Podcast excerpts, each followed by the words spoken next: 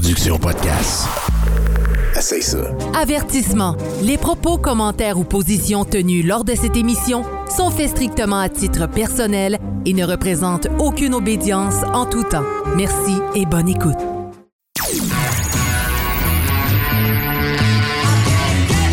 Vous êtes sur Radio Delta, la radio qui rayonne entre les oreilles.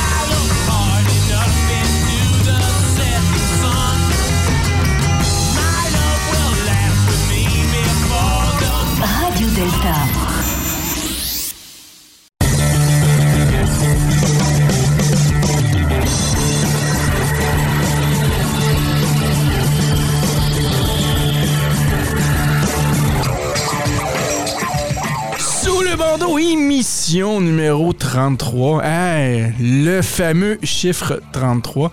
Et aujourd'hui, on aura comme sujet euh, l'histoire du rite écossais ancien accepté. Ça fait longtemps que je voulais avoir cette émission-là. J'ai fait des pressions, mesdames et messieurs, pour avoir euh, Jean-Laurent Turbet et euh, notre frère Gilles à la technique de Radio Delta. Écoutez, j'ai obligé d'envoyer des mises en demeure. La gendarmerie, j'ai finalement le- l'ONU est allé se présenter aussi à Radio Delta afin qu'on soit capable d'être en mesure d'avoir notre frère, nos frères en fait, qui sont des euh, de Radio Delta, qui sont des experts aussi au rite écossais ancien accepté. Et là, finalement, c'est la journée. On a réussi à faire ça. Je suis très heureux euh, de, de- de- de- vous avoir parmi nous, mes frères. Euh, donc, on va... nous aussi. Ben oui, mais écoutez, on va faire rapidement le tour de la table, là, vu que vous- on, on vous a introduit tout de suite. Gilles, comment ça va? Ben, ça va bien, merci. Il fait beau. Oui, il fait... Il fait nuit. Comment ça se passe en France, euh, la température? Euh, Est-ce que vous avez de la neige comme nous au Québec? On n'a pas de neige, mais on se croirait au Québec côté température. hein. Il fait froid. Je suis quand même presque zéro. Ah ben écoute, nous, euh, vous êtes pas au Québec. Je vous le dis tout de suite, vous êtes officiellement pas au Québec. Nous, depuis le, le- depuis quoi? Depuis à peu près le, le 1er novembre, 2e novembre, on a eu déjà des tempêtes de neige. Donc, il fait présentement, je crois, moins 8, moins 9, avec à peu près, on a à peu près euh, 10 cm dehors. là. Oui, on vit dans les cités souterraines en ce moment. Ouais. Il a fait une semaine pour s'amuser, on construit des igloos. C'est ça. Euh, grand merci encore une fois, euh, euh, Gilles, d'être- parmi nous. Puis euh, euh, j'ai très hâte qu'on soit capable de, de- qu'on soit en mesure de partir, ben, en fait, de, de- de parler du sujet du écossais ancien accepté avec toi et avec notre frère Jean-Laurent. Euh, Jean-Laurent, comment ça va? Bah, ça va très bien. En direct de Paris aussi. Enfin, de Levallois, à côté de Paris. Juste à côté de Paris. Puis vous aussi, vous n'avez pas encore de neige, là? C'est, c'est- vous, vous avez... Non. Ah. Non, mais c'est c'est Gilles qui est un peu frileux, qu'est-ce que tu veux? il- Quand, quand il a pas, Ouais. quand il a pas bu assez de la gaveline, il est un peu frileux, mais là, euh, il fait, il fait 10 degrés quand même. Il fait pas, pas, pas- Oh pas- mon Dieu! Il y, a, il y a froid avec 10 degrés, mon Dieu. Nous, nous, on est quasiment en short à 10 degrés ici. Là, euh, mais en fait, merci, merci Jean-Laurent d'être parmi nous. Mon frère, euh, mon frère Mais C'est Sylvain. normal. Et moi, ça va très bien. Bien heureux aujourd'hui de participer à cette 33e émission-là. Alors, euh, je pense que ça va être un Mais sujet oui. très intéressant. Et surtout pour les conspirationnistes qui vont nous écouter et qui vont enfin découvrir qu'est-ce que le rite écossais ancien et accepté. Ben oui, parce que c'est- c'est c'est le rite qui est le, le- le- le plus répandu euh, à travers le monde, en fait, le système du, au, 33, au 33 degrés. Euh, la, la plupart, il y a une bonne majorité des, des, des, des obédiences dites régulières qui pratiquent seulement le 4 à 33. Euh, le- habituellement, le- Ouais. le, le 1 à 3 est seulement pratiqué par soit au rite émulation ou au rite américain, tout, parce que je pense, tout dépendant de ceux qui sont affiliés avec la Grande Logie d'Angleterre. Les, les maçons plus libérales vont pratiquer le, le 1 à 33, vraiment du, de- du départ, du premier degré. Euh, donc, ouais, ça va être intéressant de parler de ça de partager. Fait que merci, Sylvain. Euh, Claudia, Claudia, comment ça va? Bonjour, ça va bien, et toi? Ben oui, ça va super bien, ça va Je super suis bien. tellement contente de- de- d'avoir la chance euh, d'avoir nos frères en ligne avec nous aujourd'hui. Ben On oui. les a pas vus depuis le clip SAS. Ça fait, ça fait deux ans qu'on les a pas vus en 15 personne. C'est Ben oui. ça. Ouais, ouais. Et oui. Ah oui. Puis là, d'ailleurs, là, on planifie, là, on, on l'avait déjà dit, mais on planifie déjà une autre émission, euh, en fait, un voyage euh, à Paris euh, l'année prochaine, donc au mois de mai. On vous a- je t'avais déjà averti, Gilles, donc euh, nous, on arrive avec une armée, donc on risque d'être 50-60 à arriver chez toi, donc j'espère qu'il y a de la place. Euh, Pas de problème. T'as encore le temps d'acheter, d'acheter un 500 mètres carrés. Euh, ouais, on arrive tout avec nos sacs de couchage, là, on, va, on va être prêts. Non, mais sérieusement, on, va, on, on vient faire un tour euh, à Paris, je pense, la, la troisième semaine de, de mai, puis la quatrième semaine de mai, on, 2020. on- va être. Ouais, 2020. Et la quatrième semaine de mai, on va être à- à- au Congo-Brazzaville pour euh, le, le- le prochain congrès du Clipsas. Donc, euh, c'est Ah, sûr et certain qu'on un est beau faire- voyage. Oui, oui, c'est un très, très, très beau voyage. On a très hâte de faire ça. Et euh, donc, c'est ça. Donc, l'année prochaine, gardez ça dans vos calendriers, même pour les frères et sœurs qui, qui voudraient nous voir en France. Euh, on avait déjà fait euh, un peu, Ouais. on avait déjà fait l'annonce un peu de faire une, une autre émission, Le Trois Soleils, sous le bandeau, en direct. Ça pourrait, ça peut être agréable. Ouais, ouais. Donc, euh, Mais oui, mais oui. Merci Claudia. Merci Claudia d'être là. Je pense que Jean-Laurent, il trouve ça très drôle de. Elle, elle est où, elle est où, Claudia? Euh, Claudia, Elle est à côté de toi? En fait, elle est entre deux, deux, deux autres hommes, mais pas moi. Moi, moi je suis en, en face Ouais. de tout le monde. Je suis au milieu du triangle. Ouais, elle est au milieu du triangle. D'accord. Ah ouais. Euh, C'est sympa d'être avec vous en tous les cas. ben oui, ben, un grand merci. Euh, Mathieu, comment ça va? Ben, moi, ça va super bien. Je, je suis content d'être ici avec vous autres euh, dans, dans l'après-midi au Québec. Ouais, c'est ça. Puis là, il va falloir que tu te places devant le micro aussi, parce que sinon, on t'entendra pas très bien. Mais c'est normal. On Là... ça comme un amateur. On C'est- m'entend là? Ouais, on t'entend toujours, toi, Jean-Laurent. C'est Inquiète-toi normal, c'est un D'accord, anglophone. bah, très bien. Ouais, ouais. Euh, donc, euh, ouais, mais grand merci, Mathieu, d'être, euh, là. Euh, toi, bon, ben, t'es, tu es un, quand même un jeune maçon. Tu continues à découvrir un peu la maçonnerie. Euh, toi, le rite écossais ancien accepté, ça dit quoi, toi, juste? Ben, moi, je, comme, euh, comme tu dis, je suis au début, en fait, de, de la découverte de ces, euh, ces, ces beaux rituels. Euh, puis, euh, au niveau de l'histoire aussi, je suis bien content d'être ici, participer à cette émission-là, justement pour avoir plus de contexte de, dans, euh, dans l'histoire qui, qui, qui soutient, en fait, les, euh, les, euh, les rituels qu'on travaille. Oui. Oui, exactement. Puis même, même Exact. voir aussi, dans, dans, dans les rituels, euh, chacune des obédiences va aussi avoir un rituel, son propre rituel, tu sais, qui va, qui va soit avoir des, des origines, ben pas des origines différentes, mais tu sais, avec les années, ils vont avoir travaillé comme nous, notre, notre rituel à la Grande Loge Annie, c'est pas mal le rituel de la Grande Loge de France des années 70. Donc, donc nous, on n'a jamais Ouais. changé. Nous, on vit dans le passé, donc on n'a jamais, jamais changé ça. mais, co- mais comme d'autres euh, d'autres obédiences euh, ont un grand collège des rites, puis ils font, Et- font des modifications aussi. Oui, absolument. Nous, euh, on, nous, on a ça. Pardon, vas-y, vas-y, je t'en prie. Non, vas-y, Jean-Laurent. J'ai dit, nous, on a ça aussi à la Grande Loge de France, puisqu'on a une loge qui travaille au rite anglais de style émulation, qui s'appelle l'Anglo-Saxon Lodge. Elle a été créée en 1900. Et en fait, elle travaille avec les rituels de la Grande Loge du d'Angleterre de 1900. Et tu sais qu'en 1929, quand ils ont sorti leurs critères de régularité, etc., ils ont fait aussi un certain nombre de changements dans leurs rituels. Et les rituels donc, qui sont utilisés à la, Grande Loge de France ne sont pas les rituels actuels de la Grande Loge d'Angleterre pour le rite émulation, mais sont ceux de 1900. Hein. C'est des rituels antérieurs aussi. Ah, mais des wow. rituels de la Grande Loge d'Angleterre, évidemment. Mais là, Voilà. mais là, je suis surpris parce que j'étais convaincu que la Grande Loge de France avait, était seulement un monorite. Je crois que c'était seulement le, le La, rite la écossais. Grande Loge de France la- c'est exactement la Grande Loge de France est une est une obédience monorite. Euh, donc elle ne pratique que le rite écossais ancien accepté.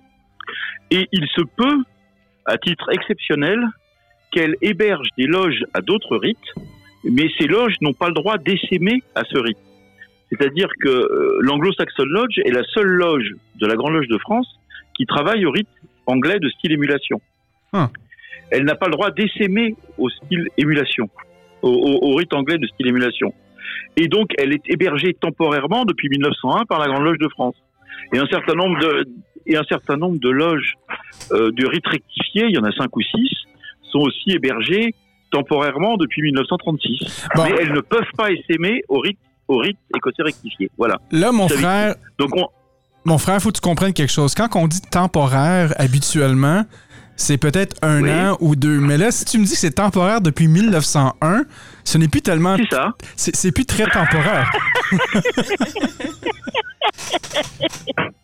Mais c'est comme, mais c'est comme ça. C'est comme ça. Ah oui. Mais C'est comme ça chez, c'est comme comme la grande loge, c'est comme ça, c'est comme à la grande loge unie d'Angleterre.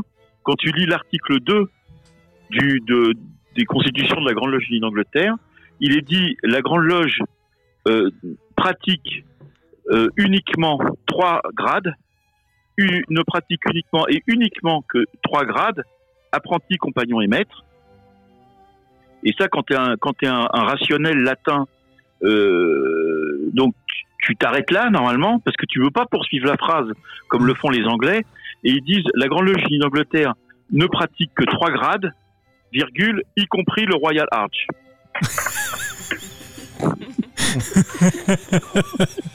ah, mais c'est ça, c'est une virgule, donc ça compte plus maintenant. ah, waouh, waouh, waouh. Euh, donc, OK, mais excellent. C'est- bien ça que vous avez en plus euh, d'autres euh, d'autres rites euh, à la Grande Loge de France. Temporaires, des rites temporaires. Temporaire. C'est ça. oui, puis on, en a, on héberge certaines à titre conservatoire, je crois, un peu patrimonial, il me semble, Jean-Laurent. Bah, on a on a des loges, oui, on a des loges euh, euh, qui datent d'avant la création de la Grande Loge et qui ont qui, qui sont qui, enfin, qui ont qui sont constitutives de la Grande Loge de France, puisque la Grande Loge de France a été créée dans, sous la forme actuelle en 1894. Mais avant, il y avait des loges écossaises, évidemment, puisqu'il y en a depuis euh, depuis en gros 1745. Oui, oui, exactement. exactement. Mais, mais, mais tout ça, c'est intéressant. On, on va en parler juste un peu après. On va juste quand même compléter les nouvelles et tout ça. Euh, mon, mon frère Mathieu, est-ce que je, je t'avais- interrompu, je pense, que sur. ta- ta- je m'en- je m'en excuse. Il y avait, il y avait-tu d'autres choses que tu voulais rajouter sur ton point? Ben non, il n'y a pas d'excuse à faire. Moi, je, je suis content d'être là. Puis, euh, on se dit salut. OK. Merci, mon frère. Euh, dans les nouvelles, écoutez, on a, on a deux nouvelles qu'on veut passer. Euh, la première, ben, en fait, c'est avec Radio Delta. Gilles, euh, c'est quoi les nouvelles de la Radio Delta? Qu'est-ce qui se passe présentement? Alors, euh, ben, sur- sur Radio Delta, euh, ben, on voit la, la fin de l'année s'approcher. Donc, on est en train de se demander euh, ce qu'on va faire en décembre. Euh, ce qui On Noël. affaire, hein, parce que en décembre, on essaie toujours de faire une émission un peu, un peu, un peu, dé- un peu de, de fin d'année, quoi. Donc, euh, voilà. Euh, sinon, euh, alors, on, on prépare toujours notre passage au 24-24 parce qu'on a toujours pas fait. Mais voilà, on est, on est presque de plus en plus près. hein, donc peut-être en 2055, on sera en, en 24-24. oui. Je blague là, c'est une question, question du jour maintenant. Et puis bon, quoi de neuf? Ben on va. Alors je sais pas où tu, où tu en es du, du côté des, des stats. Je n'ai pas regardé depuis longtemps là. C'était c'était euh, sous le bandeau, mais euh, nous on a on a, on, a- on approche les 80 000 euh, téléchargements Ah, wow. avec des euh, avec des, des stats qui on, on tourne autour de 6 000 7 000 maintenant téléchargements de, des émissions tous les mois. Ah, wow. Or euh, sous le je les intègre, que je prenne l'habitude d'aller voir. Que tu me redonnes le nom. d'ailleurs. Ouais, ouais, que je c'est pas mal. euh, la, la croissance est- n'est pas exponentielle, mais presque géométrique en ce moment. Ah, c'est bien ça. bien. Tu, tu vois, tu vois, nous, de notre côté, euh, euh, sur les statistiques de, de, euh, de Sous le bandeau, pour euh, 2019, on était rendu, je pense, à 40 000 té- téléchargements. On est tout près du 40 000, là.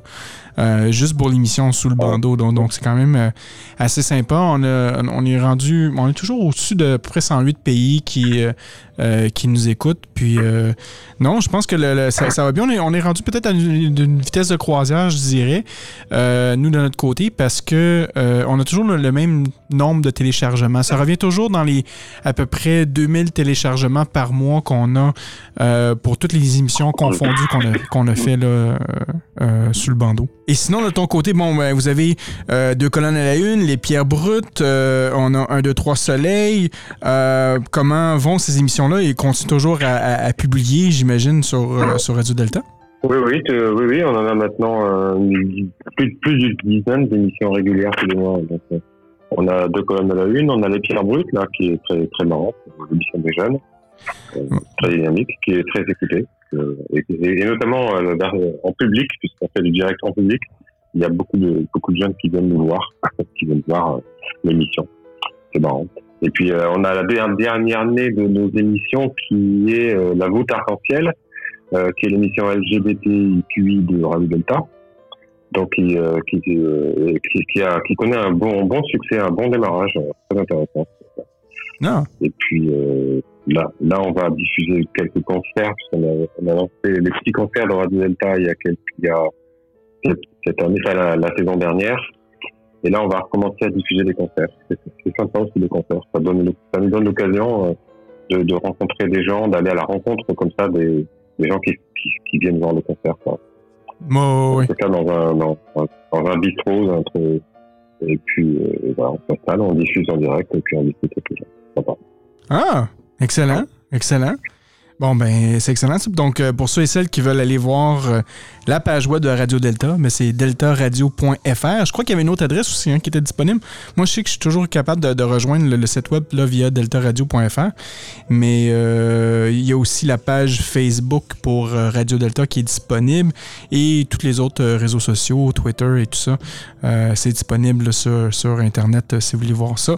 Radio Delta, euh, en fait, euh, Radio Delta, mais sur deltaradio.fr. Oui, c'est ça. Enfin, RadioDelta.fr, il va aussi, mais c'est deltaradio.fr le, le, le site, euh, l'adresse principale. C'est pour tromper l'ennemi. Excellent.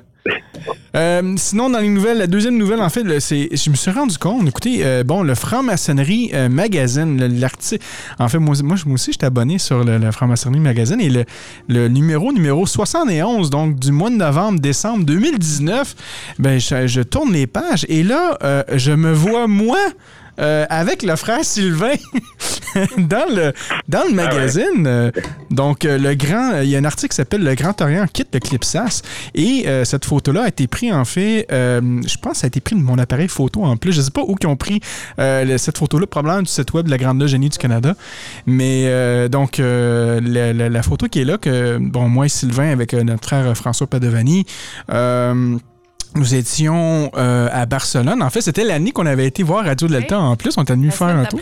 Ah oui, c'est ça. C'était juste la semaine d'après qu'on était euh, à Barcelone. Et bon, j'ai lu un peu le- le- l'article. Est-ce que toi aussi, Claudia, t'as as, lu cet article-là? Non, je ne l'ai pas lu encore. Tu l'as pas lu encore, OK.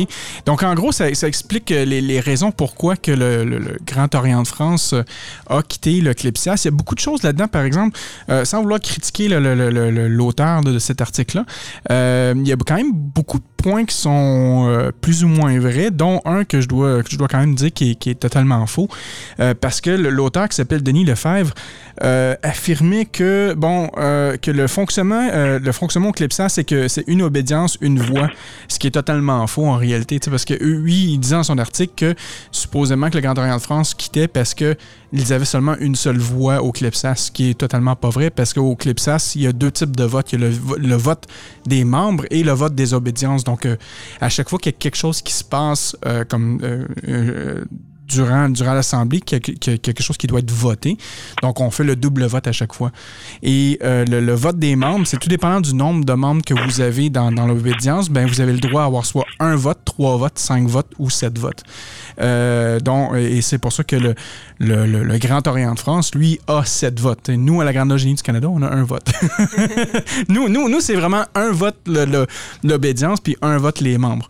Euh, mais le Grand Orient de France a sept votes euh, pour, les, pour les membres et un, un vote pour l'obédience. Le seul problème que je peux comprendre que qu'est-ce qu'ils disent en fait dans l'article, c'est que mais quand que eux sont joints, c'est des membres fondateurs du Clipsas, euh, jusqu'à un, moment donné, je crois, euh, en, en 1995, en, en 1900 1985, sont passés de 11 à 31 obédiences. Et depuis, depuis 1985, finalement, ça a passé de, de- de 31 obédiences à, euh, je pense, 106, 106 ou 108 obédiences au, au Clipsas. Il y a quand même une grosse différence. Puis je crois que pour eux, le, gros problème, c'est que même si le Clipsas a euh, cette voix euh, c'est- cette 1 dans, leur voix. Mais si, disons, je prends un exemple que euh, le Liban, donc euh, au Liban, il y a six obédiences au Liban qui sont représentées au Clipsas. Chacune de ces obédiences-là ont un 1, donc un- une voix un, euh, un- une voix côté membre, une voix côté obédience. Mais si, disons que le Liban complet décidait de se mettre ensemble pour contrer un, vote du Clipsas, ben, il faut qu'il soit 6 contre, ben, en fait 7 contre 1 ou même 8 contre 1 pour être capable de le contrebalancer. Mais c'est sûr que le, je crois que le, Grand Orient de France n'a peut-être pas nécessairement aimé ça, mais ça fait partie quand même de la dé- démocratie aussi. Euh, Puis le c'est- le but aussi, c'est de regrouper toutes les obédiences, le, plus d'obédience possible à travers le monde pour réunir ce qui était parse. Là. Euh, mais bon, je voulais quand même apporter cette précision-là euh, à propos des votes parce que c'était pas comme qui était écrit dans l'article. Donc, euh, donc c'était pas mal dans les nouvelles aussi. Euh, un, un autre point aussi que je voudrais apporter dernièrement pour euh, les, les nouvelles, c'est euh, remercier nos membres, Patreon. Donc, euh, pour ceux et celles qui veulent partager et qui en fait qui veulent contribuer à l'émission sous le bandeau, vous allez sur la page web patreon.com baroblique sous le bandeau.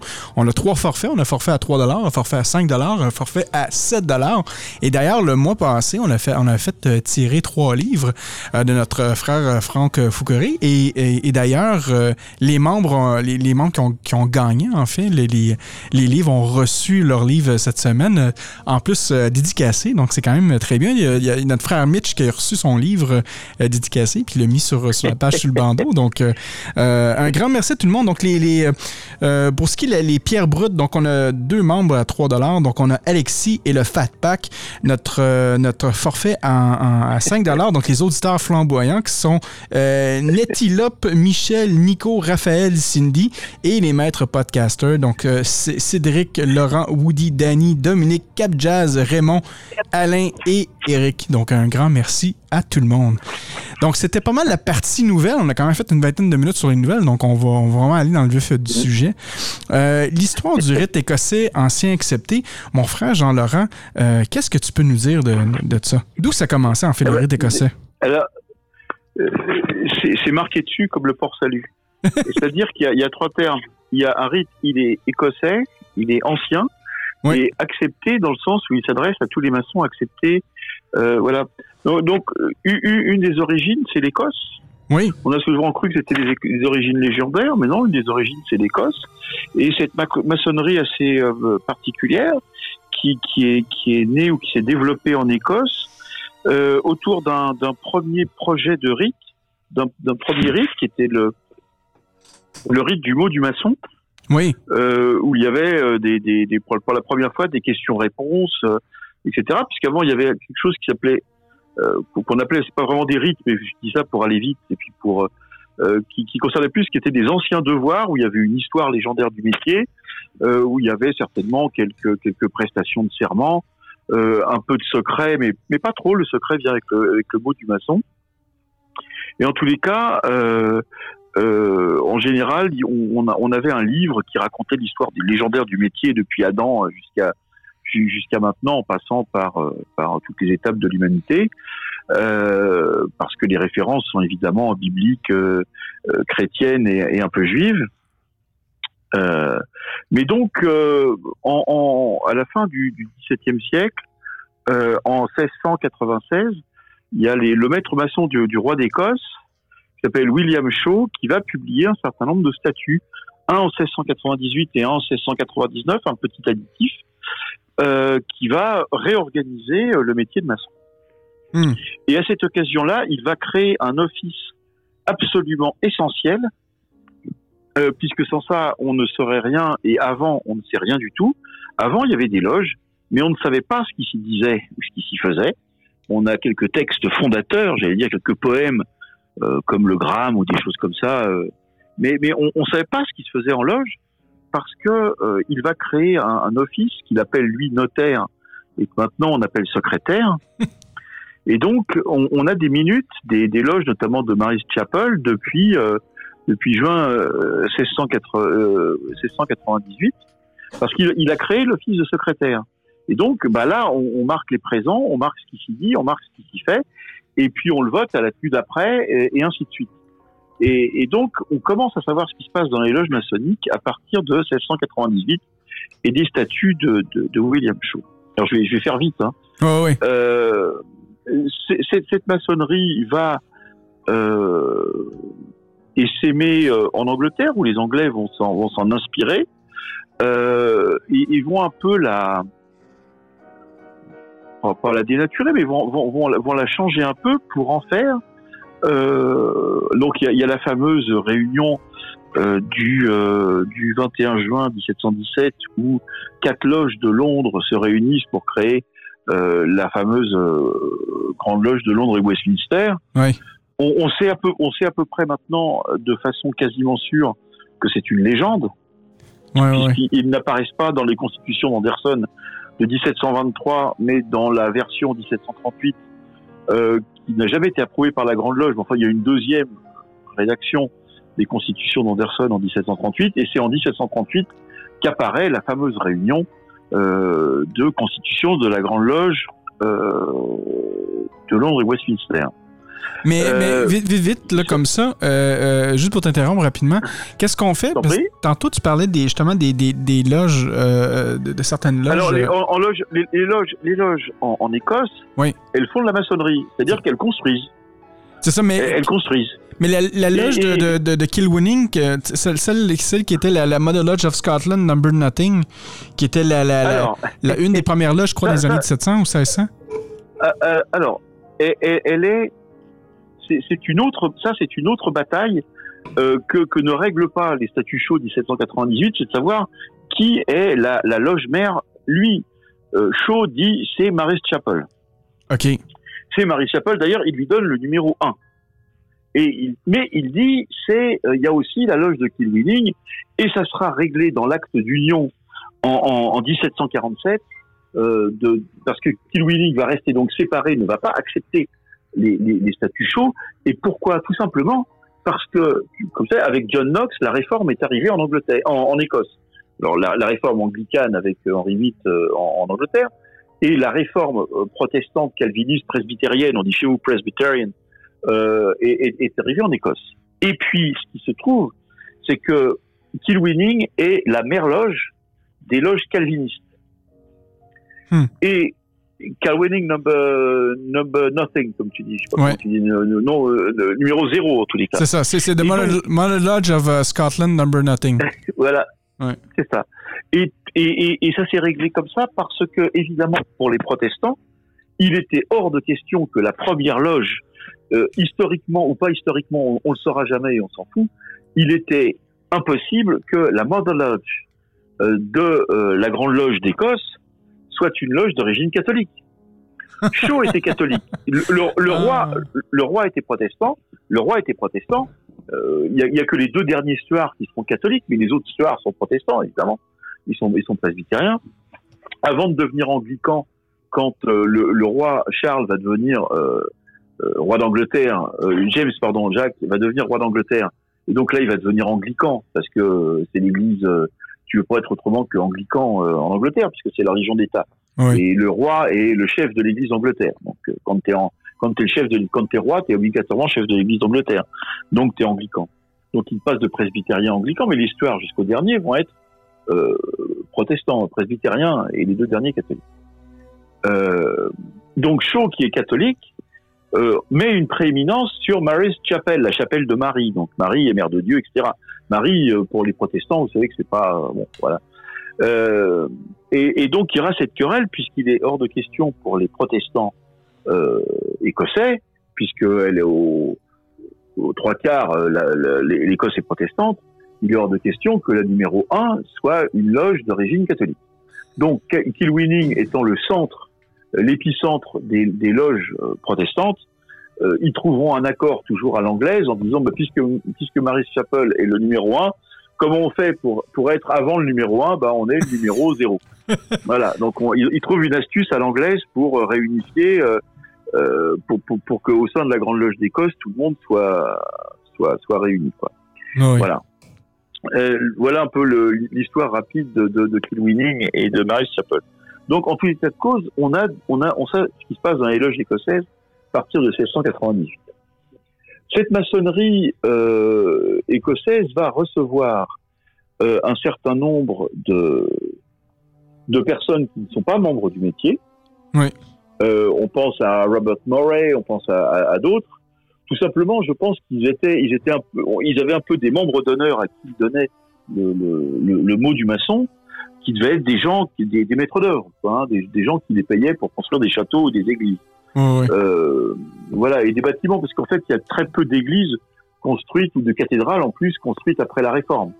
Euh, les protestants sont beaucoup plus modestes dans leurs édifices, donc euh, la, la construction d'édifices religieux euh, après les après les grandes cathédrales jusqu'au jusqu'au 13e, 14e siècle, après on n'en construit plus. Hein, les, les cathédrales, c'est c'est de, de, de 1000 à 1200, on va dire. Ouais, ouais. 1300 pour, pour certaines. Vo- Voilà un peu le, le, le, le schéma.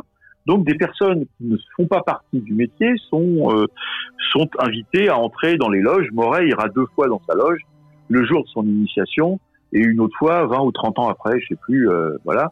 Mais lui qui était vraisemblablement Robert Murray, qui était Ah, OK, oui. Voilà. Qui, était qui était vraisemblablement l'un des hommes les plus riches du royaume d'Écosse et d'Angleterre, pour pour te donner un ordre d'idée, qui était l'une des personnes les plus importantes et qui, malgré sa fortune, son importance et sa puissance, euh, signait avec la, signature avec sa, sa marque de maçon et était très fier de, de, de, dire à chaque fois qu'il était détenteur du mot du maçon. Voilà, donc ça avait quand même une importance euh, autre que, que anecdotique. Sinon, un type comme Moret, euh, voilà, ne, l'aurait pas, euh, ne l'aurait pas gardé. Oui. Voilà, donc en Écosse se, dé- se développe cette maçonnerie et qui va euh, en Angleterre être euh, être utilisée, parce qu'il faut appeler ça comme ça, par euh, par euh, Desaguliers. Alors Desaguliers est un est un fils de pasteur euh, huguenot français qui après la révocation de l'édit de Nantes en 1685 est arrivé en Angleterre puisque les huguenots français, les protestants étaient chassés par Louis XIV hein, après la révocation de l'édit de Nantes qui avait été signé par euh, par Henri IV. Oui. Et donc il arrive alors toutes les légendes sont fausses hein, sur Desaguliers. Il n'est pas arrivé dans un tonneau, hein, il n'arrivait pas à trois mois dans un tonneau. Euh, il, il est arrivé, son, son père était, euh, et- était, était arrivé quelque temps avant en Angleterre. Il est devenu pasteur de l'église euh, anglicane, parce que si au niveau de la cérémonie, il y a quelques différences entre les calvinistes et les anglicans, au niveau de la théologie et, du fond théologique, c'est exactement le même. Et donc un pasteur huguenot français qui traverse peut devenir membre de l'Église d'Angleterre et, pas- et- et- et pasteur de l'Église d'Angleterre pour gagner un peu de sous, euh, sans, aucune difficulté. C'est ce qui est arrivé au père de Desaguliers. Et Desaguliers va euh, embrasser la carrière euh, euh, ecclésiastique, mais en fait, Desaguliers ne va faire que des sciences. Euh, il n'y aura aucun traité de théologie de Jean-Théophile Desaguliers. Euh, il, il ne va faire que des, que des sciences. Il va, il va être membre de la Royal Society. Il va être le, le- le secrétaire d'Isaac Newton et, euh, et, et le vrai fondateur de l'Église, de l'Église, pardon, de, de, de la Grande Loge de Londres et Westminster, de la Grande Loge d'Angleterre, de la Grande Loge qu'on appellera après les modernes, puisqu'il y a une seconde Grande Loge qui s'appellera des anciens, euh, qui, qui va naître en 1751. Et, euh, et donc Jean-Théophile des Aiguilliers va créer un organe qui va être en effet le centre de l'union pour réunir tous ceux qui, depuis 300 ans, grosso modo, se, se, se battaient entre eux. Alors essentiellement quand même pour réunifier le monde protestant. Les catholiques n'entreront dans les loges anglaises et écossaises que bien plus tard.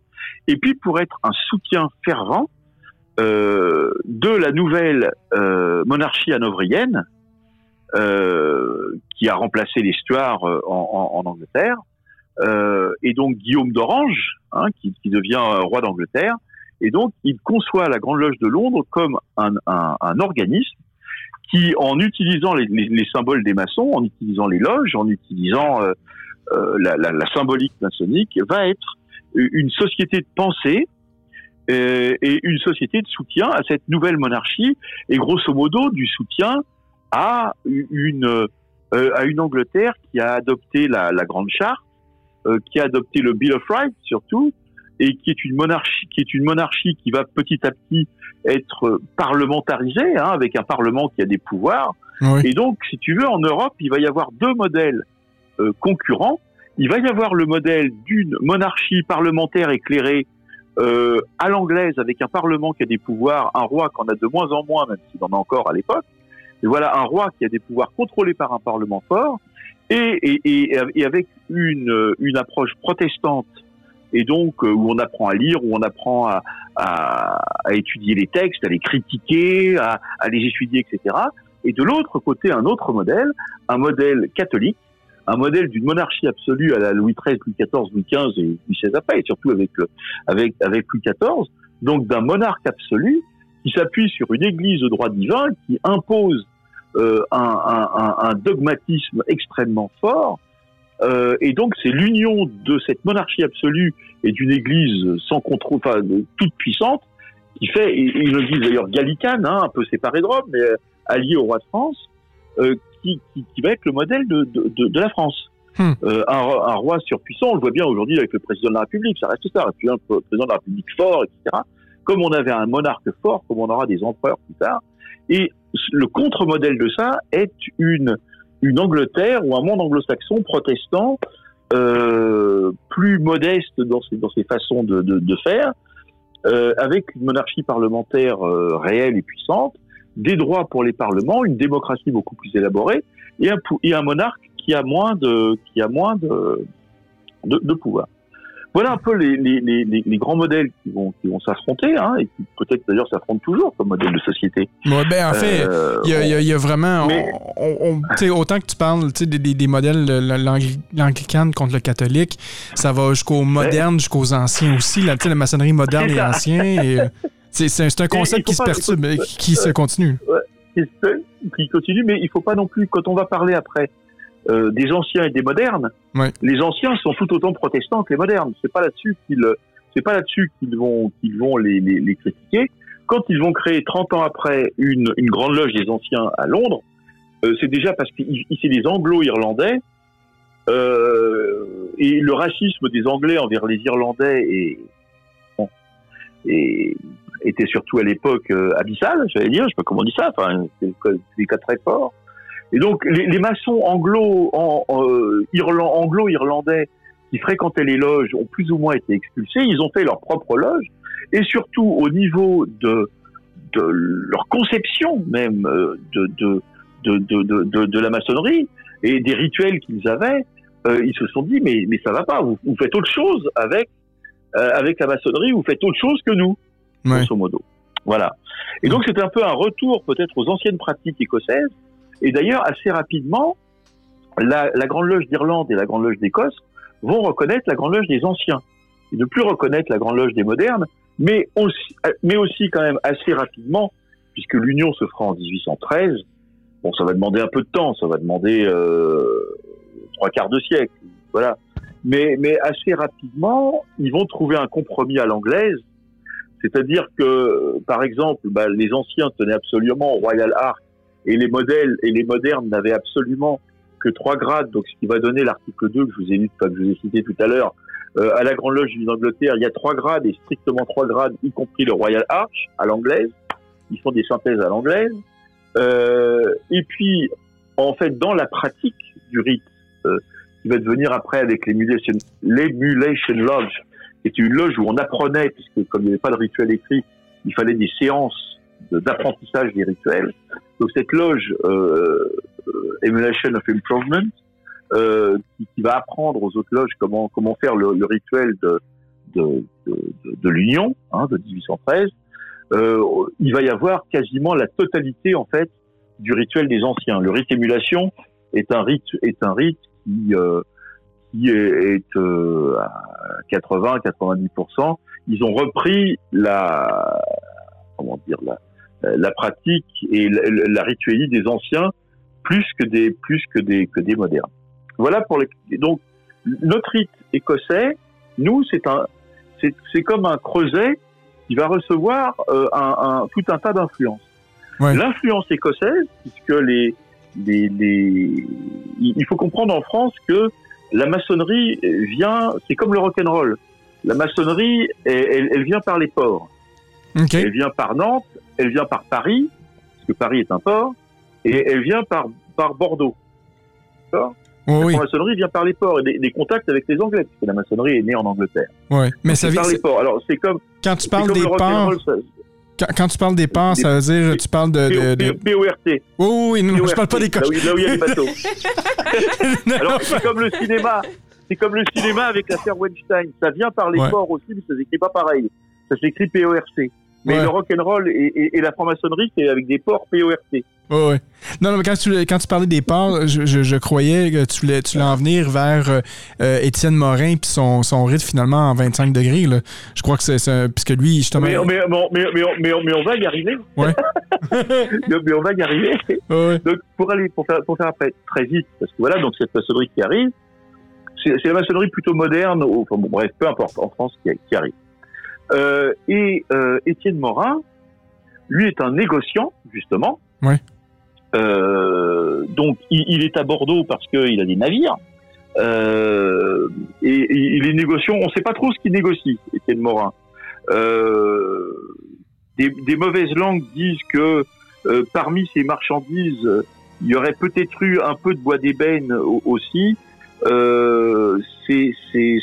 C'est pas sûr, mais euh, mais c'est quand même un peu probable.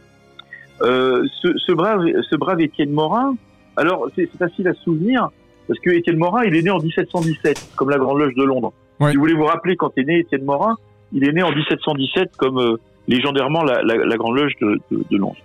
Et puis si vous voulez vous souvenir de sa mort, c'est aussi facile parce qu'il est mort en 1771. Donc Hmm. vous faites 1777 dans l'autre sens et 1771. C'est facile mnémotechniquement de se rappeler des notes, des, des dates d'Étienne Morin. C'est pour ça que je vous le dis par cœur, c'est parce que euh, c'est facile à se souvenir.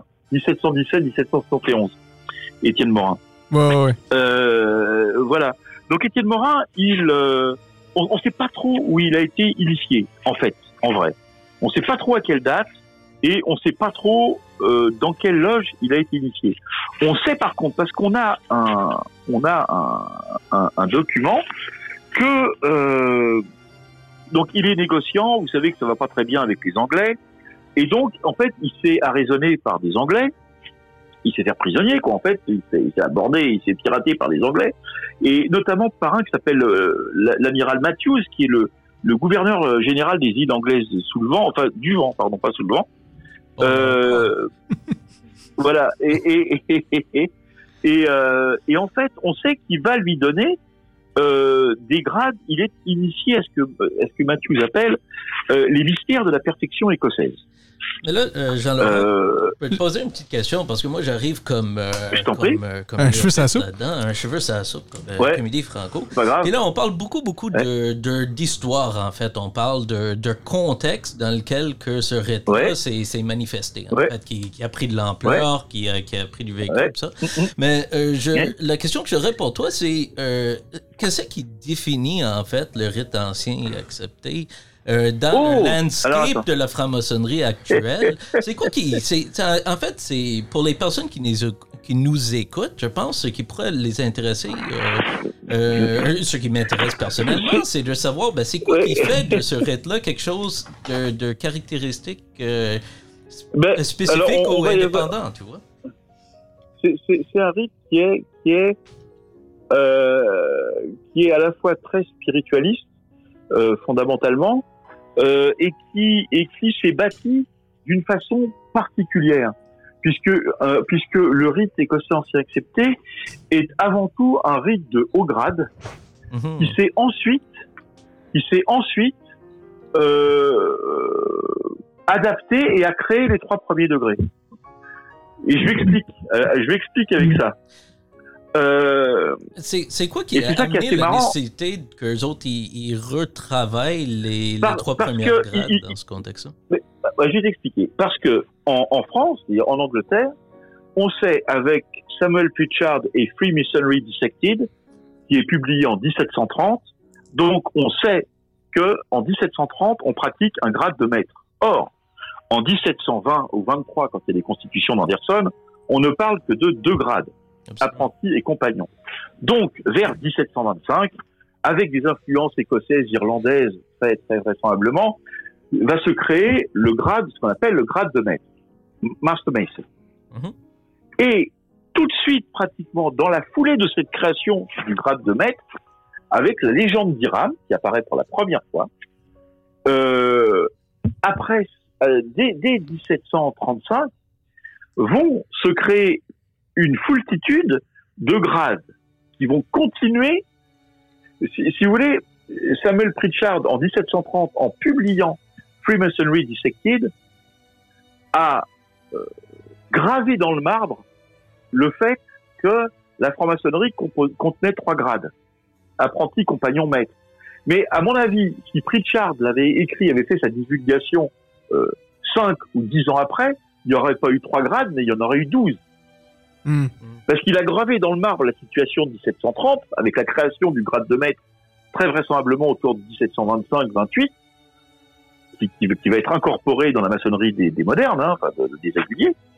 Mais dès 1700, vraisemblablement 35, 36, 1740, il y a déjà une dizaine de grades ou une quinzaine de grades. Donc va se poursuivre la légende d'Iram. Puisqu'au troisième degré, enfin, je ne peux pas tout dire, enfin bon bref. Mais il, il est euh, au, au troisième degré, ça s'arrête. Iram, il est mort et il est mort. Voilà. Et après vont se développer des légendes qui vont raconter la suite. Voilà. Exact. Et cette suite, et cette suite, elle est essentiellement faite en France. C'est pour ça qu'il est important. C'est pour ça que Morin, Morin est important. Parce que Hum. donc, donc Morin, je te dis, on sait pas où il est. Il, il a reçu en, en euh, d'un maçon anglais, l'amiral Matthews, euh, ce, qui- ce que les Anglais appellent le Royal Art, ce qui correspond grosso modo au 13e et 14e degré euh, du écossais ancien accepté. Hein. Ouais. Euh, maçon de Royal, c'est grand salut parfait, sublime maçon. Euh, voilà, il, il a et après il revient à Bordeaux et en à Bordeaux, il fonde, je crois le 8 juillet 1745, une loge écossaise qui s'appelle la loge des élus parfaits. Et les Hmm. élus parfaits, elle propose à ses membres d'autres grades qui vont au-delà du grade de maître. Hein, et le- la, la- maçonnerie de perfection, déjà à partir en 7 grades et puis en, puis en 14, etc. Euh, donc c'est ça. Et quand Étienne Morin va partir, il part euh, muni d'une patente le 27 août 1761. Euh, c'est-à-dire 15-16 ans après la création des élus parfaits. Il part une, avec une patente de la Grande Loge de France, puisque c'est la Grande Loge de France à l'époque qui, qui est la seule euh, obédience. hein. Le, le Grand Orient ne sera créé qu'en 1773. Ouais, ouais. Donc la Grande Loge de France, dirigée par le, le comte de Clermont, lui donne une patente dont on n'a que des copies, mais on n'en a jamais pour l'instant retrouvé l'original, pour lui donner euh, la possibilité de, de, de, de propager euh, la, la, la sublime maçonnerie euh, partout dans le monde. Bon, il va partir à Saint-Domingue, euh, il, il embarque euh, en 1762, hein, euh, il est encore fait prisonnier, il arrive en fait à Saint-Domingue en 1763, et il va... pardon, je bois un coup en même temps, et il va organiser tout. Ce qu'il faut savoir, c'est que il y avait des grades qui ont été créés de façon plus ou moins anarchique et dans une foultitude de systèmes différents. On Hmm. connaîtra le rite philosophique, on en connaît d'autres, etc. Bon. Et Morin, à partir d'un tas de grades qu'il a, il va les hiérarchiser et les ordonner. Et il va créer un, un grade qui s'appelle l'ordre du royal secret en Ouais. 25 grades Ouais, exact. du, du premier en, en, en 25 grades. Et c'est ça qu'il va, qu'il va exporter euh, en, qu'il va exporter euh, euh, à Saint-Domingue. Bon, il y aura, il y aura après, c'est des événements climatiques et politiques. Hein, en 70, en 1770, il y a un tremblement de terre qui détruit euh, Port-au-Prince, et donc Morin, il prend ses affaires, il part à Kingston en Jamaïque, et il va y mourir euh, euh, quelques mois après, euh, ruiné évidemment. Tous ceux qui ont fait le rite écossais ancien accepté sont tous morts ruinés. Je le dis pour ceux qui nous écoutent, qui, pensent que la maçonnerie rapporte de l'argent. En général, tous ceux qui ont créé le rite sont morts ruinés. Hein, Ouais, c'est ça. Ça rapporte pas d'argent. Puis d'ailleurs, une fois que pas d'argent. une fois, une fois que tu, Et- tu, tu rentres dans la franc-maçonnerie au, au rite écossais accepté, le moment où tu donnes ta démission, tu deviens pauvre aussi. On repart Ouais. avec tout. On repart avec tout. et euh, et, et, euh, comment dire euh, et donc il, il va avoir fait entre temps un député grand inspecteur qui s'appelle Henri Andrew Franken et qui part avec les, les- les rituels de Morin et qui va euh, à Albany dans la province de New York d'accord? Et là Ouais. il va créer des loges de perfection et par une suite que ce soit avec Moïse Cohen beaucoup, la- plupart de ceux qui vont être les successeurs de Franken, comme Franken d'ailleurs, euh, sont juifs. Ils sont, ils sont juifs, c'est comme ça, Moïse Cohen, Ouais, ouais. Isaac Long, etc. Et ces, euh, ces, ces, ces frères vont en 1801 euh, avec un nouvel apport euh, qui sont les grandes constitutions dites de Berlin euh, qui auraient été écrites par Frédéric II, roi de Prusse, euh, avec l'apport de ces textes-là, vont créer, à partir de la maçonnerie de perfection de Morin et, transmise par Franken, le premier souverain, le, le premier suprême conseil des souverains grands inspecteurs généraux du 33e et dernier degré. Et même pas d'ailleurs, euh, rite écossais ancien CT sera en France en 1804. Voilà. Ouais. Euh, et, et- et donc, ils vont créer ça à Charleston en 1801. Il y en a 11, hein, euh, dont deux Français. Ils sont euh, Auguste de Grasse, euh, comte euh, de Grasse et marquis de Tilly, Oui. et son beau-père de la Hogue. Voilà. Euh, Eux-mêmes vont partir assez rapidement, puisque dès 1802, il y a euh, ce qu'on appelle la circulaire aux deux hémisphères, c'est-à-dire que euh, Dalchot notamment, et comment il s'appelle euh, Non, pourquoi j'ai oublié son nom.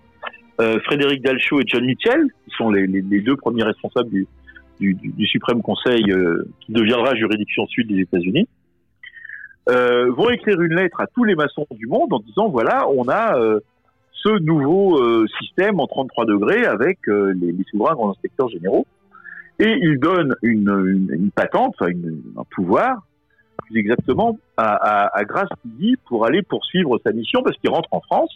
Et donc en 1802, il va créer le, le suprême conseil des îles du vent et sous le vent. Et quand il arrive à Paris en 1804, il va créer le premier suprême conseil de France. OK. Euh, et il arrive à Paris. Il arrive à Paris. Paris, en 1804. Et alors là, on a vu, là, on a vu, euh, comment dire, la verticalité. Je vais vous faire l'horizontalité.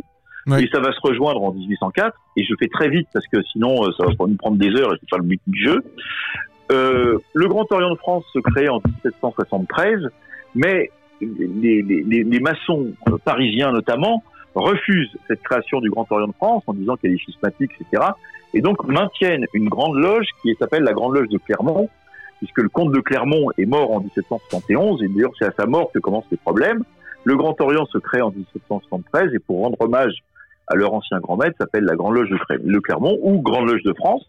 Et donc cette Grande Loge de France va durer jusqu'en 1799, puisque euh, elle va elle va arrêter ses travaux sous la Terreur euh, en 1793-1794, comme le Grand Orient de France. hein. Le Grand Orient de France arrêtera ses travaux pendant la Terreur. Euh, la légende qui dit que les francs-maçons ont fait la Révolution française, la Révolution française a failli tuer la franc-maçonnerie, euh, définitivement. hein. Y a, euh, euh, et et, euh, la Grande Loge de France va se réveiller le 21 juin 1795 et le Grand Orient de France euh, un an et demi, deux ans après. Et il reste tellement peu de monde euh, après l'épuration et après la catastrophe de la Révolution française que en 1799, les euh, les maçons euh, de la Grande Loge de France et du Grand Orient vont fusionner. Mais avec un problème majeur, c'est que Retier de Montalot, qui, s'occupe de de de, de, de re- de recréer ce, nouveau Grand Orient qui a fusionné avec la Grande Loge, veut faire un système un peu à l'anglaise, euh, unique pour euh, pour euh, tous les rites. Il veut en faire qu'un, il veut faire le rite français, comme il y a le, le rite anglais de l'émulation, bah lui il veut faire le rite français et que tous les maçons français fassent le rite français. Or, il va y avoir de la résistance de tout un tas de loges qui pratiquaient d'autres rituels que le rituel que veut créer Montalot. Donc, il y a un nouveau divorce, entre guillemets. Tout un tas de loges sont bannies du Grand Orient de France. Elles se retrouvent dans la nature. Enfin, elles ont un endroit à Paris où elles se réunissent. Et c'est justement dans cet endroit où elles se réunissent qu'elles vont accueillir ce brave Grastilly qui arrive, qui arrive des États-Unis. Elles vont l'accueillir parce que lui, il a été initié, Grastilly, à Saint-Jean-d'Écosse du contrat social de Paris, qui est une loge qui donc avait ses rituels écossais et qui n'a pas fusionné avec le Grand Orient de France en 1899-1801. Donc il revient dans sa famille, Grastilly, il revient dans sa loge d'origine, et sa loge d'origine dit le Grand Orient de France veut nous imposer euh, ses- son rituel, il n'en est pas question, euh, on, on est dans la nature, on est tout un tas de loges dans la nature, mais on veut pas se mettre sous la bannière du Grand Orient. Et donc, lui, il dit tout simplement, alors que aux États-Unis, le, le rite écossais ancien accepté ne commence qu'au quatrième degré. Les frères qui, qui- qui pratiquent d'autres rites, émulation, et commencent le rite écossais au quatrième. Et donc, à cause des circonstances politiques de ces frères qui se retrouvent euh, dans la nature, il crée à la fois un suprême conseil et il crée une grande loge générale écossaise hein, en septembre euh, 1804 pour accueillir euh, les, maçons français en errance euh, à cause de, du- de la normalisation voulue par Retier de Montalot au, Grand Orient de France. Ouais, ouais. Et donc, il faut, il faut bien, Oui, je t'en prie, vas-y. Juste Oui. avant, juste euh, bon, avant de continuer, euh, Ouais. euh, tu sais, Claudia, Sylvain et Mathieu, est-ce que vous avez des questions sur qu'est-ce que vous avez entendu à date? Moi, j'ai plus une question, mais c'est c'est- qui s'en vient. Fait que je vais Ouais. attendre un petit peu avant de la s'en vient? OK. Fait- vient. Elle est D'accord. dans, le faux Je suis présentement. rendue en Attends. 1871. fait que c'est un petit peu plus loin. Ah, c'est plus loin. D'accord. Ah bah, on, on- on va y arriver aussi. C'est bon. Et, et- et- et- et on fait très vite. Et donc, ils vont créer euh, cette grande loge générale écossaise et le premier suprême conseil de France en 1804 à Paris. Eh bien, qu'est-ce qui se passe? C'est très simple. Il y en a un qui veut se servir de la maçonnerie pour en faire un des piliers de son régime. Il s'appelle Napoléon Bonaparte. En, euh, je dis, l'autre, il crée euh, le suprême conseil à la grande loge centrale écossaise en septembre 1804. Le 2 décembre 1804, c'est le couronnement de, Napoléon, empereur des Français. Euh, c'est le couronnement parce qu'il a été élu, enfin empereur, ça a été fait empereur en juillet, mais le couronnement, c'est le 2 décembre 1804. Et Napoléon se tourne vers Cambacérès et les autres. Cambacérès qui dirigeait en fait le Grand Orient, puisque le en titre, c'était Jérôme Bonaparte. C'était le frère de Napoléon qui était grand maître du Grand Orient euh, de France, donc il dirigeait la maçonnerie. Et celui qui l'a dirigé en fait, c'était Cambacérès, qui était le numéro 2 du régime de Napoléon. Hein. Ouais. C'était l'archi-chancelier de l'Empire. Euh, Cambacérès, il lui dit euh, arrêtez tout ça, vous, vous reprenez tout ça en main, et je veux pas. euh, je, vous- voilà. Et donc Cambacérès, euh, c'est pas demande, impose un concordat définitif. Et, euh, et donc là, les, les formations écossais sont de nouveau forcés de, bah, de se rallier au Grand Orient de France parce que de toute manière, ils n'ont pas le choix. Euh, parce que quand l'empereur veut, on fait. Voilà. Ouais. Alors, je vous passe tous les détails. Donc, entre, à partir de 1804, il y a une maçonnerie unifiée. Il n'y a plus que le Grand Orient de France. Mais dès 1815, en fait, les, les francs-maçons écossais euh, quittent le Grand Orient parce que ça y est, Napoléon est parti. Euh, il est en exil, il a machin, il n'y a plus le, il y a plus le tyran qui t'oblige. Donc, ils reprennent leur autonomie. Il faut quelques années quand même pour remettre tout ça en route. Et en 1821, le Suprême Conseil de France est de nouveau installé, restauré. Et là, recommence la maçonnerie écossaise, mais du coup, avec euh, le Suprême Conseil qui chapeaute avec une grande loge générale euh, qui, chapeaute du premier au 33e degré. D'accord? Et il va falloir attendre 1894, donc 80 ans après, pour, pour avoir l'autonomie des trois premiers degrés et la création de la Grande Loge de France avec le Suprême Conseil de France qui euh, fait les degrés du, du 4e au, au, au 33e. Voilà un peu l'épopée en France du, du rite écossais euh, ancien et accepté. Et, et, et ce qu'il faut savoir, c'est pour ça que c'est une création très française. Ce qu'il faut savoir, ouais, ouais. c'est que dans les, dans, les, dans les 33 degrés qui nous reviennent, ordonnancés et hiérarchisés, d'ailleurs, euh, l'ordonnancement, il sera pas exactement le même par rapport à aujourd'hui, mais c'est pas grave. Quand, quand Étienne Morin part, euh, comme je t'ai dit, en 1762, hein, Ouais. quand il part, il part avec des piles de rituels qu'il va lui-même organiser en 25 degrés, d'accord? Eh ben, à Paris, en 1862, il y a 28 des futurs 28? Euh, 28 sur les 33. OK. C'est-à-dire que alors euh, donc ils sont euh, comment dire Ils sont dans des systèmes différents, ils sont dans le rite philosophique, ils sont ils sont ailleurs, mais euh, ils existent déjà. Ouais, ouais. Et donc la- la- ce qu'a fait Morin et ce que vont faire euh, euh, Dalcho et Mitchell et les autres euh, à Charleston, c'est de hiérarchiser, d'ordonnancer et de donner une cohérence à l'ensemble. Et c'est ça qui revient en France, et c'est à partir de là, bah, à partir de 1821, que euh, l'épopée, j'allais dire, du, du rite écossais ancien accepté euh, commence. Wow. Et c'est là, Voilà. là, à partir de ce moment-là, que c'est- c'est ré- c'est répandu un peu partout aussi à travers le monde. là. Et ça a été repris euh, Oui, aux oui, États-Unis et tout ça. Là. Bah, parce que il y avait depuis Étienne Morin ou d'autres, Morin, souvent ceux qui ont pratiqué le rite écossais sont des voyageurs. Ouais. Et donc les voyageurs, euh, je crois qu'il y a toujours eu une loge euh, qui était créée à Honolulu, euh, qui travaille toujours aujourd'hui sous l'obédience de la, de la Grande Loge de Californie, et qui avait été euh, qui avait été fondée par le capitaine Letellier, qui était le, le, le- le capitaine du baleinier Ajax, qui travaillait là-bas, enfin qui faisait de la chasse à la baleine, et qui euh, et qui euh, voilà, avait, avait créé ces loges et, et elles existent toujours. Et le, et le rite écossais ancien accepté, c'est, euh, j'allais dire, euh, toujours propagé parce que c'est quand même un rite, il faut le dire, qui est quand même intéressant, un rite de synthèse. C'est le dernier Ouais. des rites arrivés. C'est à la fois le premier et le dernier, c'est assez rigolo. Mais c'est le dernier à s'être hiérarchisé comme il, comme il l'a fait Ouais. hein, en, en, en 1801 1804. Le rite écossais rectifié, par exemple, c'est 1782, tu vois, c'est c'est 20 ans avant. Voilà. Mais euh, et c'est un rite où, euh, comme un espèce d'athanor ou comme un creuset, où vont se euh, s'agréger euh, la tradition des kabbalistes, les traditions de l'hermétisme, euh, les alchimistes, etc., les, la légende templière, les Rose-Croix, etc., y compris des organismes qui n'existaient plus ou, ou qui n'existaient pas, euh, ils, ont, euh, qui n'existent plus maintenant ou d'autres résurgences. En tous les cas, notre rite a été un rite de synthèse et donc a synthétisé et ordonnancé, y compris tout un tas de, de, de, de, de rites ou de façons de penser plus anciennes, comme les Rose-Croix, comme l'hermétisme, Ouais. comme la Kabbale, etc., qui a irrigué le, le rite écossais ancien accepté.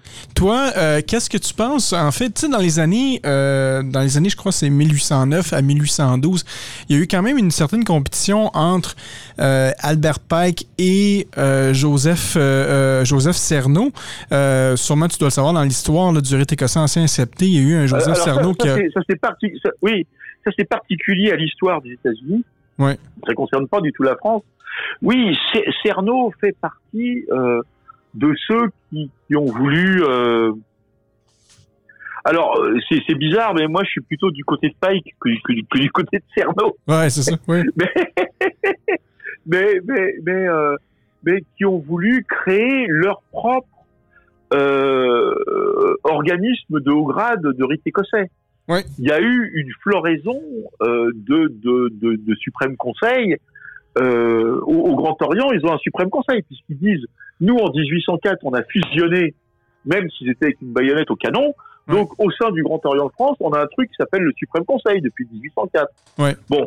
Euh, et parce que la vie maçonnique, elle est compliquée, elle a toujours été compliquée, elle le sera, elle le sera toujours. Ouais. Euh, et donc après, il y a, y a des sup- il y a un suprême conseil au, au- au DH, il y a, y, plein de suprêmes conseils. Et Cerno a voulu créer le suprême conseil de Cerno, ce à quoi Pike, je pense, a dit, euh, euh, voilà, il y a un suprême conseil juridiction sud, puis après juridiction nord, parce qu'il y a eu encore des quelques quelques bisbilles, euh, voilà. Ouais. Euh, bon, mais le, le plus gros, c'est le suprême conseil juridiction sud. Euh, Pike qui a, qui a succédé à Albert Mackay, euh, qui était son mentor et qui est Mackay était celui de l'historien de la franc-maçonnerie et c'est celui qui a fait beaucoup de choses. On, on met toujours Pike en avant. Moi, je mets beaucoup Albert Mackay, euh, qui, qui a beaucoup fait. Il n'y a pas de Pike sans Mackay. Tu vois ce que je veux Ouais. dire Pike n'a pu faire que sur les solides fondations. Euh, si tu veux, Pike, il a planté le- la flèche en haut de la cathédrale. Et celui qui a tout bâti, c'est Mackay. Tu vois enfin voilà. Euh, c'est un peu la façon dont je vois les choses. Et oui, ouais. donc il y a eu une rivalité entre Pike et Cerno pour savoir. Euh, voilà, Cerno, il a voulu créer sa petite boutique à lui. Ben, en fait, les deux ont, les Voilà. deux ont réécrit le, le, le RE2A quand même de, de leur côté. Euh, moi, j'ai les deux, j'ai les deux alors, livres. euh, alors, ah, oui, alors, alors Pike, euh, euh, le, le rite écossais ancien accepté a cette particularité, mhm. c'est que c'est un rite aussi qui est adaptable, Ouais. contrairement à ce qu'on pense. C'est-à-dire qu'il y a une légende, il y a tout ça, mais c'est un rite qui réussit à s'adapter parce qu'il doit parler. Il est extrêmement spiritualiste, il est irrigué de tradition, comme je t'ai dit, Alcélie Cabal, mais il doit parler aux hommes de son temps. Par exemple, je dis, euh, vous n'écoutez pas les, autres, hein, les moniteurs. Par exemple, je dis un truc au hasard, mais on pourrait en trouver 100. Il y a, des maximes suivant les grades. Au quatrième degré en, France, en tous les cas, il y a une maxime qui dit il est plus facile de faire son devoir que de le connaître. D'accord Ouais. C'est ça. Il est plus facile de faire son devoir que de le connaître. Et ben dans tous les manuscrits anciens, de 1804 jusqu'à 1920, quand Oswald Wirth et Albert Lantoine vont faire les rituels des, des loges de perfection, Ouais. en 1920, enfin 1920-25, hein, en France, cette maxime apparaît à ce moment-là. Et il- elle n'est pas là avant. Hmm. Le, le devoir, le, le principe de faire son devoir, le quatrième degré, c'est le grade du devoir. Ça arrive avec Zirt et l'Antoine en 1920. Ouais, ouais, ouais. Pourquoi? Pourquoi? Parce qu'ils ont adapté, ils ont fait, il faut que le rite soit compréhensible par les hommes de leur temps. Et il est plus facile de faire son devoir que de le connaître. Ça parle à qui? Ben, Ça parle à tous ceux qui ont fait la guerre de 1914 de 1918, qui ont connu les boucheries de Verdun, du chemin des dames, où tu avais des centaines de milliers de mecs qui mouraient pour rien dans des offensives à la con euh, que, que voulait le général Nivelle, qui faisait mourir en cinq jours euh, des centaines de milliers d'hommes. Hein Ouais. Donc oui, ça leur parlait parce qu'à ce moment-là, c'était plus facile de faire son devoir que de que de le connaître. Tu vois, les offensives inutiles, le devoir, on sait pas trop ce que c'était, mais on le faisait quand même. Voilà. Donc le rite, il a toujours été irrigué par euh, c'est l'histoire du convent de Lausanne avec euh, avec euh, euh, Adolphe Crémieux, hein, quand il convoque le convent de Lausanne en 1875, où il y a une 11-12 suprêmes conseils qui vont se réunir pour repenser le rite écossais en société, c'est pour l'adapter aux nécessités du temps. Ouais, ouais, Parce que le rituel, le, le, le- le rite ne doit pas être une abstraction ex nihilo. Alors c'est une tradition qui doit être maintenue, qui doit être vivifiée, qui doit être pratiquée, qui doit être préservée, et qui doit aussi, dans certains de ses aspects, s'adapter, non pas pour trahir le, euh, le fondement des choses, mais au contraire, pour faire qu'il soit toujours compréhensible au fil du temps. Ouais, ouais.